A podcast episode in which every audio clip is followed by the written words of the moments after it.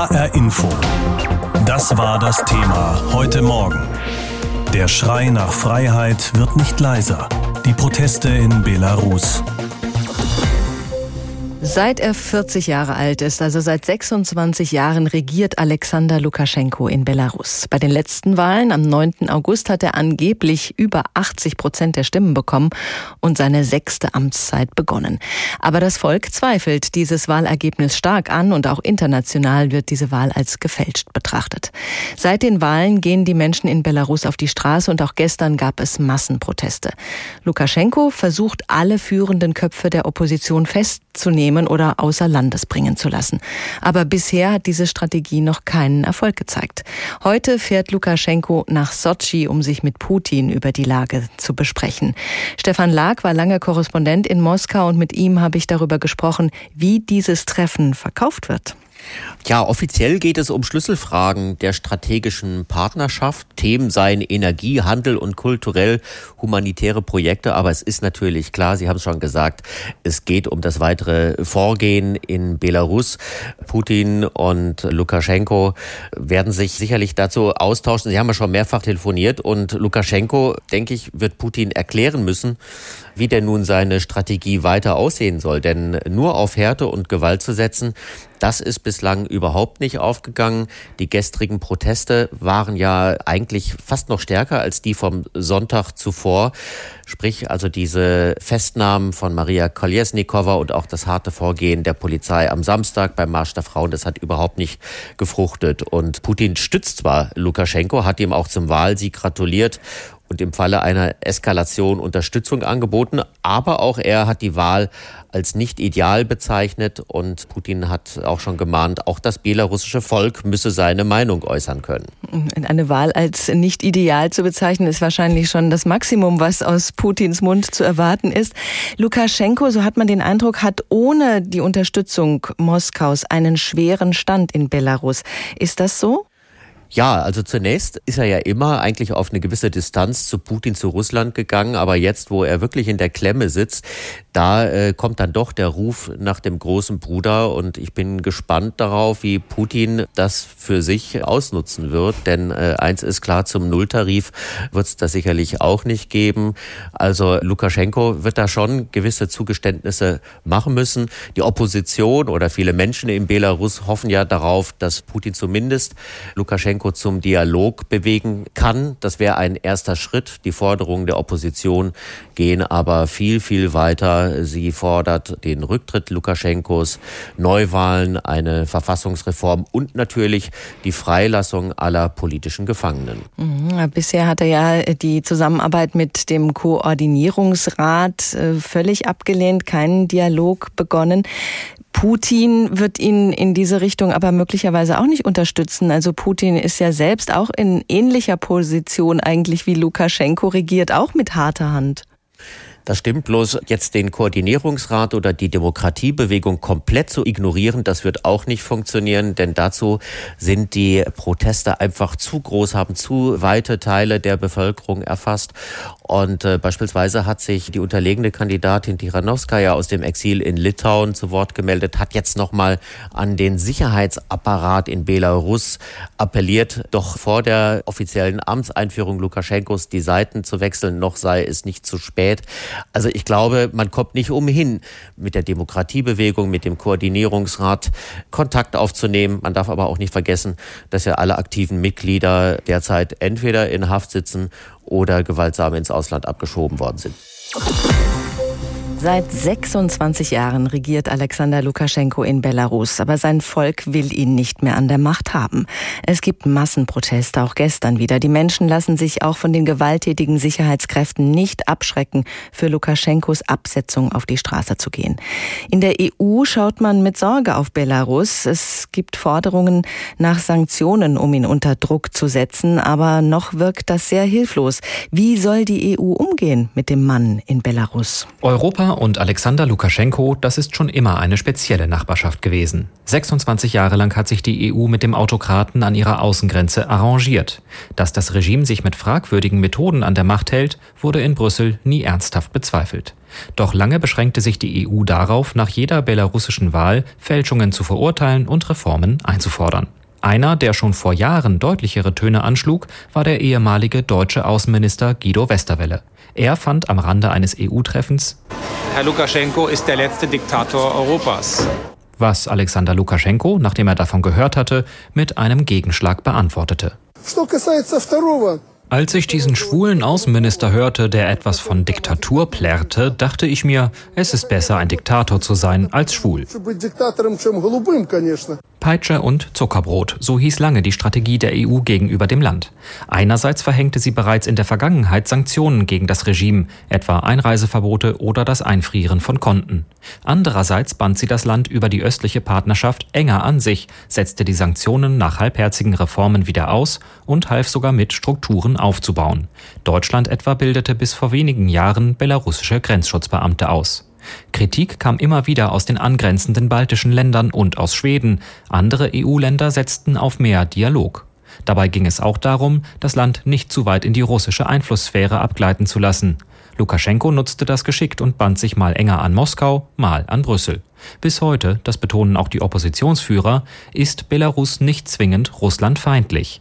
So die ins Exil geflohene Lukaschenko-Gegnerin Svetlana Tichanowskaja vor dem EU-Parlament. The revolution in Belarus diese Revolution ist nicht geopolitisch. Sie ist weder pro-russisch noch anti-russisch. No anti-Russian revolution. Ausgesprochen EU-freundlich sind die Belarussen auch nicht eingestellt. Ein Unterschied zu den Demonstrationen, die vor ein paar Jahren das politische System im Nachbarland Ukraine erschütterten. In Belarus sei das anders, so Gustav Gressel von der Denkfabrik European Council on Foreign Relations. In dem Sinn äh, gibt es in der weißrussischen Bevölkerung und in der weißrussischen Elite nicht diesen Drang nach Europa. Und diesen Drang nach Europa, wenn er nicht da ist, soll man ihn ihnen nicht aufschwatzen. Ein Pufferstaat zwischen Russland und der EU. Das war für Brüssel lange eine willkommene Konstruktion. Doch nun ist die Union gezwungen, ihre Politik zu überdenken. Angesichts offensichtlichen Wahlbetrugs und der Gewalt gegen Demonstranten kann sie kaum anders, als ihre Werte zu verteidigen.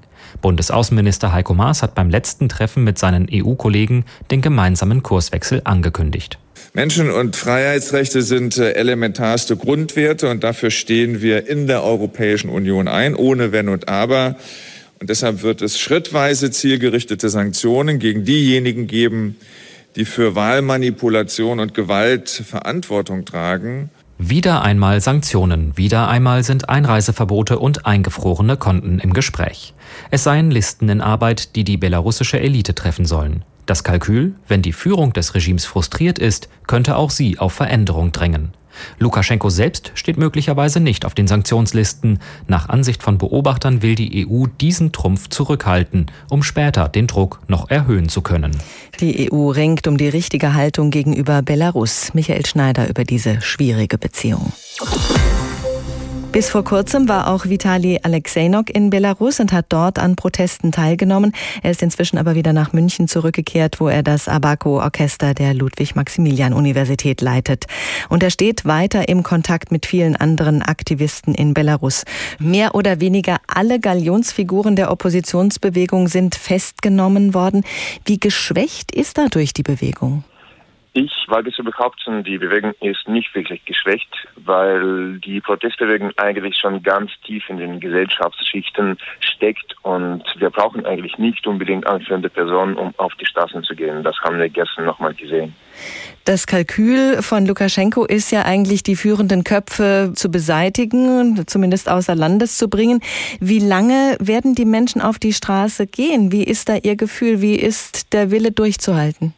Ja, wir verstehen seine Strategie und ich glaube, er versteht aber nicht, dass wir wahrscheinlich gar kein dieses Tier sind, dem man einfach die Köpfe abschneiden kann. Und ich denke, die Proteste können tatsächlich bald dünner werden, einfach wenn es kälter wird. Aber diese Idee bleibt in unseren Köpfen und das ist eigentlich das Wichtigste.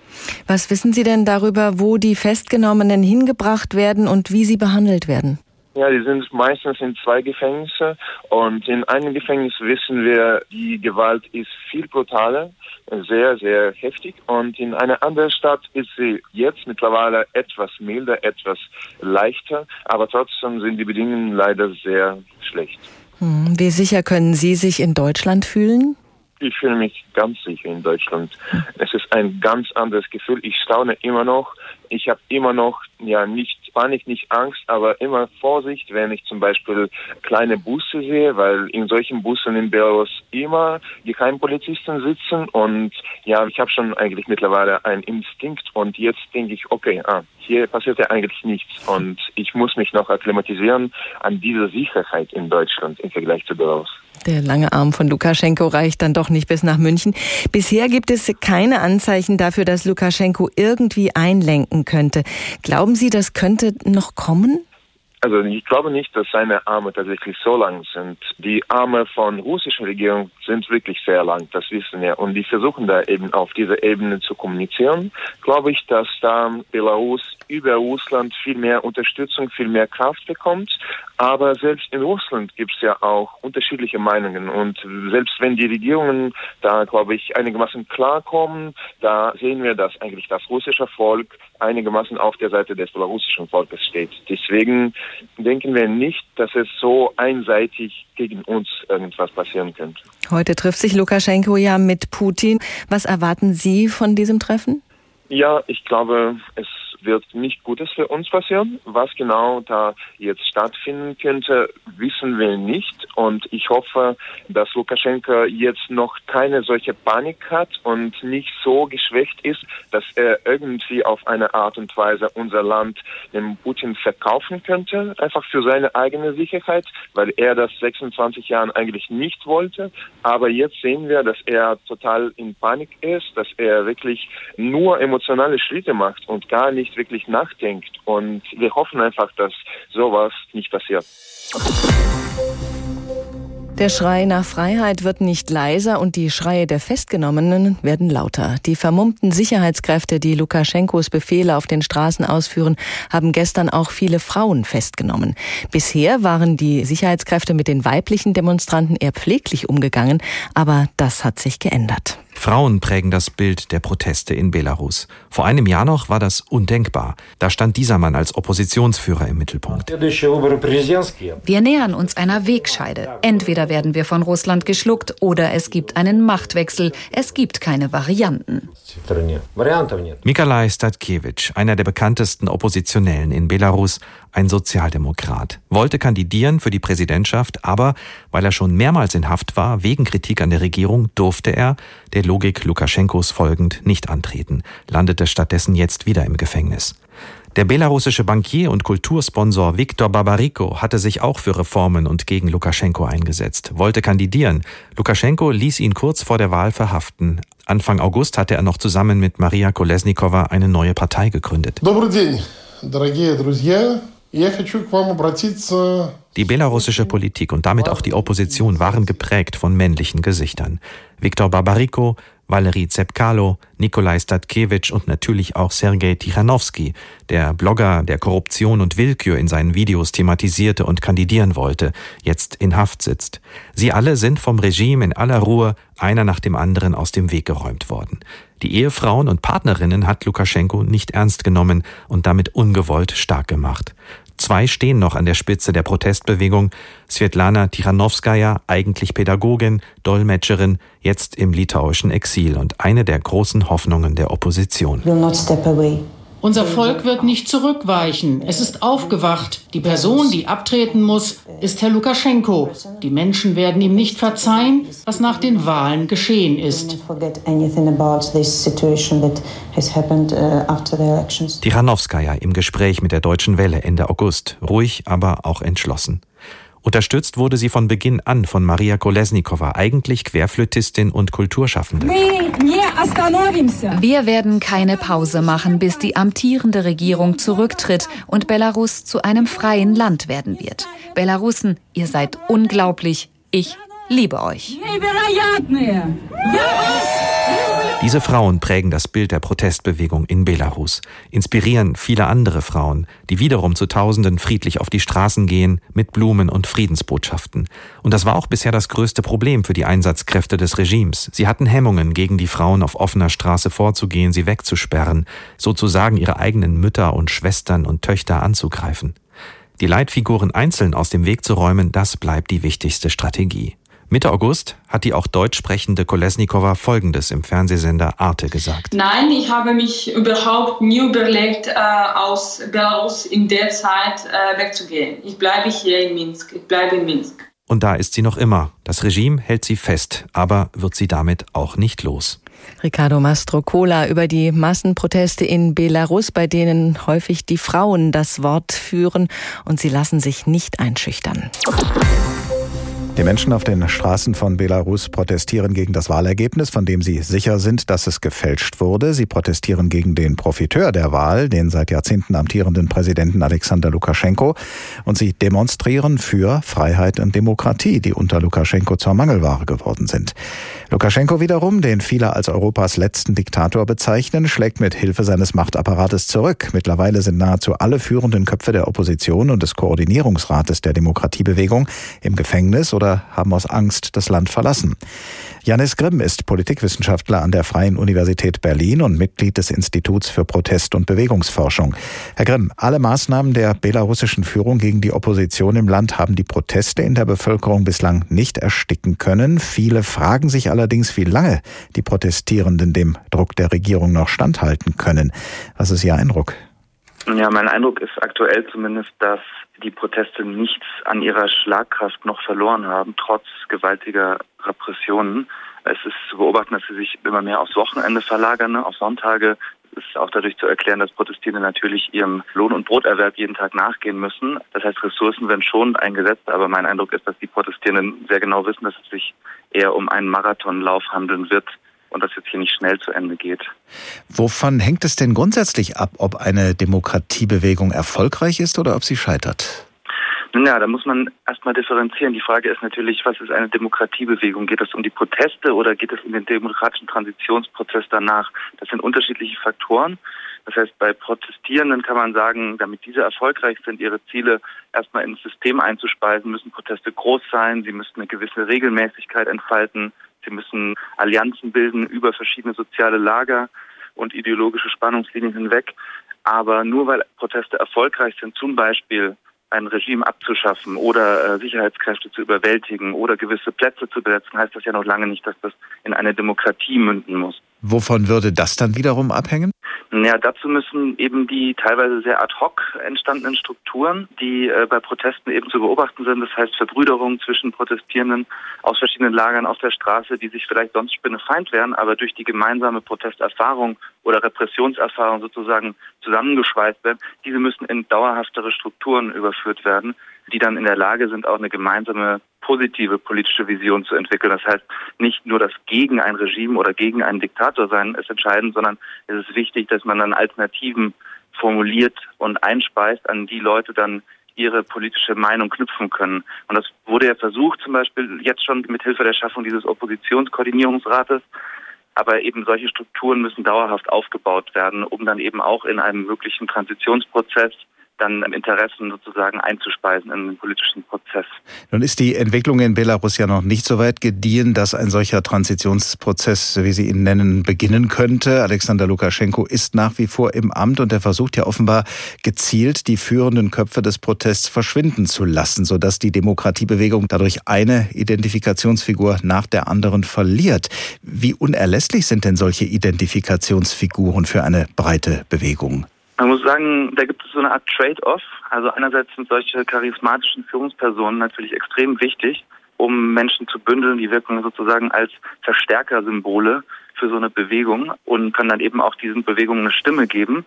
Andererseits haben Bewegungen sozusagen adaptive Mechanismen entwickelt, dieses quasi ganz von alleine passen sich eben Protestierende an normalerweise an solche Arten von Repressionen und an solche Arten von Repressionen gegen Führungspersonen. Das heißt, man macht dann eben sehr dezentrale und führerlose Proteste und die wiederum haben den Vorteil natürlich, dass sie weniger leicht unterdrückt werden können, weniger leicht kontrolliert und weniger leicht korruptiert werden können. Das heißt, erstmal ist es sozusagen aus der Eigenlogik eines Regimes sinnvoll, diese Oppositionsführungsfiguren festzuhalten und festzusetzen oder außer Landes zu weisen, aber das hat auch quasi den Gegeneffekt, dass sowas auch wieder äh, starke dezentralisierte ja, Gegenreaktionen erzeugen können, die dann noch schwerer zu unterdrücken sind. Wäre es also womöglich aus Sicht von Präsident Lukaschenko die erfolgversprechendere Strategie, wenn er versuchen würde, die Protestierenden mit kleineren Zugeständnissen zu besänftigen, anstatt den Protest zu unterdrücken? Mein Eindruck ist, dass das teilweise sogar passiert, also vielleicht nicht durch Zugeständnisse, die ähm, so wahnsinnig sichtbar sind, aber ne, durch, durch erste Schritte, dass man ankündigt, meinetwegen, ja, neue Verfassung oder eine Verfassungsreform eventuell durch ein Gremium ausarbeiten zu lassen, in dem äh, Repressionen, die halt massiv hoch waren, direkt nach den Wahlen leicht wieder runtergefahren wurden in den ersten Wochen danach. Also es ist so eine Mischung aus Zugeständnissen und Repressionen. Mein Eindruck ist, dass das Regime da selber auch nicht genau weiß, wie es agieren soll. Inwiefern das dann erfolgversprechend ist, ist natürlich nochmal eine andere Frage, denn Protestierende lernen ja auch sozusagen aus ihren Anfangsfehlern und positionieren sich immer geschickter und äh, setzen immer geschickter Taktiken ein, um Disruption zu erzeugen. Wenn Sie, Herr Grimm, als Protestforscher mit Ihrer Expertise die Demokratiebewegung in Belarus äh, beraten könnten, was würden Sie empfehlen und vor welchen Fehlern würden Sie die Bewegung warnen? Hm, das ist schwer zu sagen. Also zu empfehlen wäre natürlich durchzuhalten erstmal und äh, sich nicht spalten zu lassen, weder durch Repressionen noch durch Kooptierungsversuche von oben. Sicherlich ist es wichtig, ein gewisses Maß an Gewaltfreiheit beizubehalten, denn die Weltöffentlichkeit schaut hin und auch wenn es natürlich äh, sozusagen fast paradox ist, dass man gewaltfrei bleibt in einem Kontext, wo Sicherheitskräfte auf einen schießen oder einprügeln, ist es natürlich wahnsinnig wichtig, insbesondere um internationalen Rückhalt und Sympathien aufrechtzuerhalten, ein gewisses Maß an Gewaltfreiheit beizubehalten bei Protesten. Und letzteres sozusagen, was eben arabischer Frühling oder andere Massenprotestbewegungen in anderen Teilen der Welt gezeigt haben, ist, ist eben wahnsinnig wichtig, nicht mit Protesten oder mit Mobilisierung zu enden, wenn ein Regime quasi gestürzt, abgeschafft oder ein Sicherheitsapparat zerfällt, sondern äh, eben weiterzumachen und weiter an einer positiven Vision danach zu arbeiten. Das ist sicherlich zentral. HR Info. Das Thema. Wer es hört, hat mehr zu sagen.